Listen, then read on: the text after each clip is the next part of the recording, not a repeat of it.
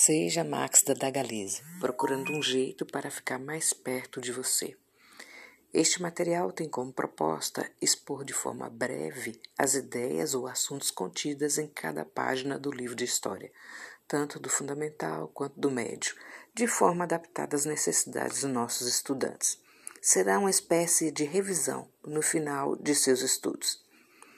Aqui indicaremos ao final de cada post vários vídeos para promover um aprofundamento em alguns temas ou conceitos.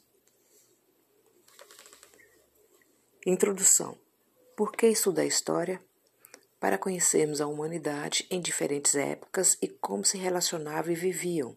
O historiador, para isso, pesquisa utilizando vários tipos de materiais e registros. Aqui vamos tratar de conhecer e desvendar as ações humanas, refletindo sobre o passado e para compreendermos o presente e projetarmos, se possível, o futuro. Unidade 1, página 17.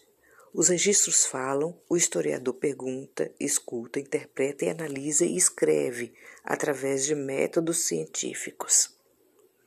O historiador necessita de registro documentos históricos escritos, certidão de nascimento, cartas, testemunhos, documentos históricos não escritos, pinturas, vestimentas e etc. A interpretação dos registros permite que a história seja interpretada de diferentes modos. Exemplo: o Brasil foi descoberto, entre aspas, ou conquistado. Pela visão europeia, descoberto. Pela visão indígena, conquistado descoberto como quem tropeça em uma pedra no meio do caminho. A pega, olha, coloca no bolso e assim vai para a sua coleção pessoal. É dele. Ninguém toma. Ele fará o que quiser com a pedra. Conquistado como quem vê uma casa cujos donos ainda estão lá e diz aos donos: Gostei da sua casa, de hoje em diante ela é minha.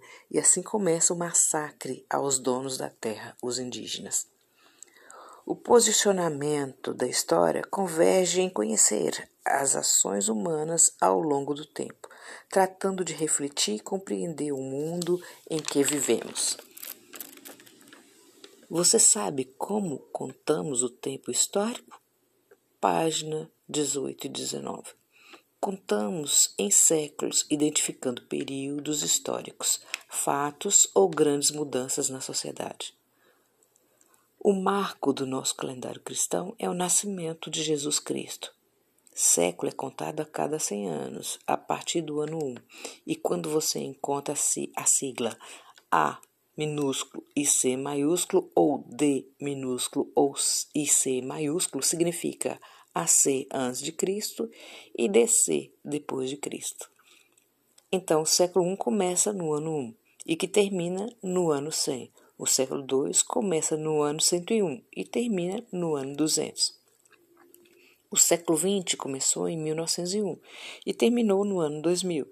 O século XXI começou em 2001 e terminará em 2100.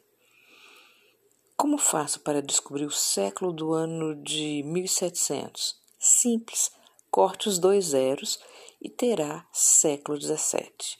E como faço para descobrir o século do ano 1789?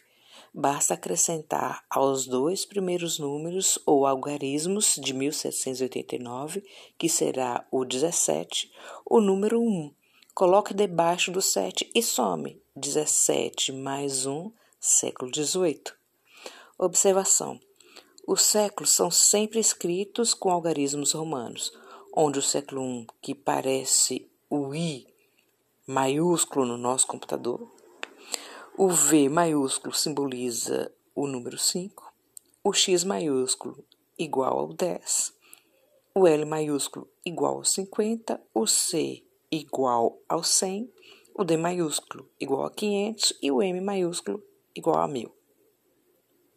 Página 19. Agora pergunta: qual o problema que estamos vivendo hoje que pode ser considerado um fenômeno histórico. Se você pensou neste ano 2021 na pandemia, acertou. Percebeu que tal fenômeno interfere na vida de muitas pessoas e países? Isso é um acontecimento histórico e estamos também envolvidos nesse processo. Quando você escutar isso, não sei qual será o seu problema ou o problema da sociedade em que você vive, mas se afeta muitas pessoas, será um problema, digamos assim, será um fato histórico. A história na sua vida, página 20. Você já ficou desempregado ou desempregada ou alguém da família? O desemprego não é culpa da pessoa. As dificuldades estão na história da sociedade. Uma crise econômica faz com que as empresas demitam seus trabalhadores, pois estas não estão conseguindo vender seus produtos no mercado interno ou externo. Quando a crise finda, as recontratações começam, o fluxo produtivo aumenta e novos funcionários são necessários. Há razões diversas para o desemprego, atuando juntas ou não. Primeiro, razões pessoais: dificuldade de qualificação e dificuldade para encontrar emprego, mesmo qualificado. Segundo, as razões históricas: aspectos relacionados à sociedade e ao mundo. Exemplo: o uso de tecnologias que substituem a mão de obra humana, contribuindo para demissões em massas de trabalhadores ou aumento de trabalho e as empresas não contratam novos trabalhadores, e quando uma fábrica local fecha para se instalar em outra cidade, com o objetivo de reduzir custos e impostos, e ainda quando falta para o trabalhador rural é, terra, ou são substituídos também por máquinas e assim por diante. Quando o trabalhador no Brasil e no mundo não pode combater tal situação individualmente, isto é um problema social, ou seja, está ligado à sociedade e ao momento econômico, político e cultural pelo qual passa o país, permanecendo ou não por um longo tempo. E para compreender tal fenômeno, faz-se necessário buscar a origem e as decisões tomadas que desencadeou o desemprego e outros assuntos. Portanto, a história é o meio e o fim para compreendermos, analisarmos e interpretarmos essas e outras situações. Orientação de estudo, página 21. Produzindo resumo. Resumo é um gênero textual. Sugiro que pesquise sobre isso. De forma curta e objetiva, as ideias principais de um determinado texto para adicionar dados além dos presentes no original. Isto é um resumo. Quais os procedimentos para escrever um resumo? Vamos apresentar alguns.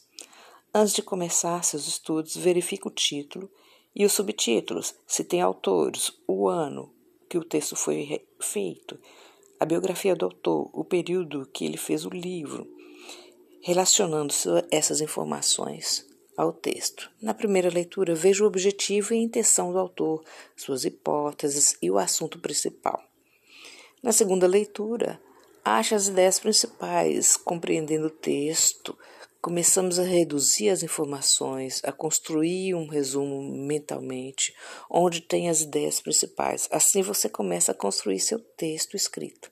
Você irá expor as ideias do autor de forma clara e objetiva, onde as frases escritas por você serão: o autor afirma, o autor nega, o autor argumenta, discute e não precisa copiar partes do texto do autor. Elimine as partes desnecessárias.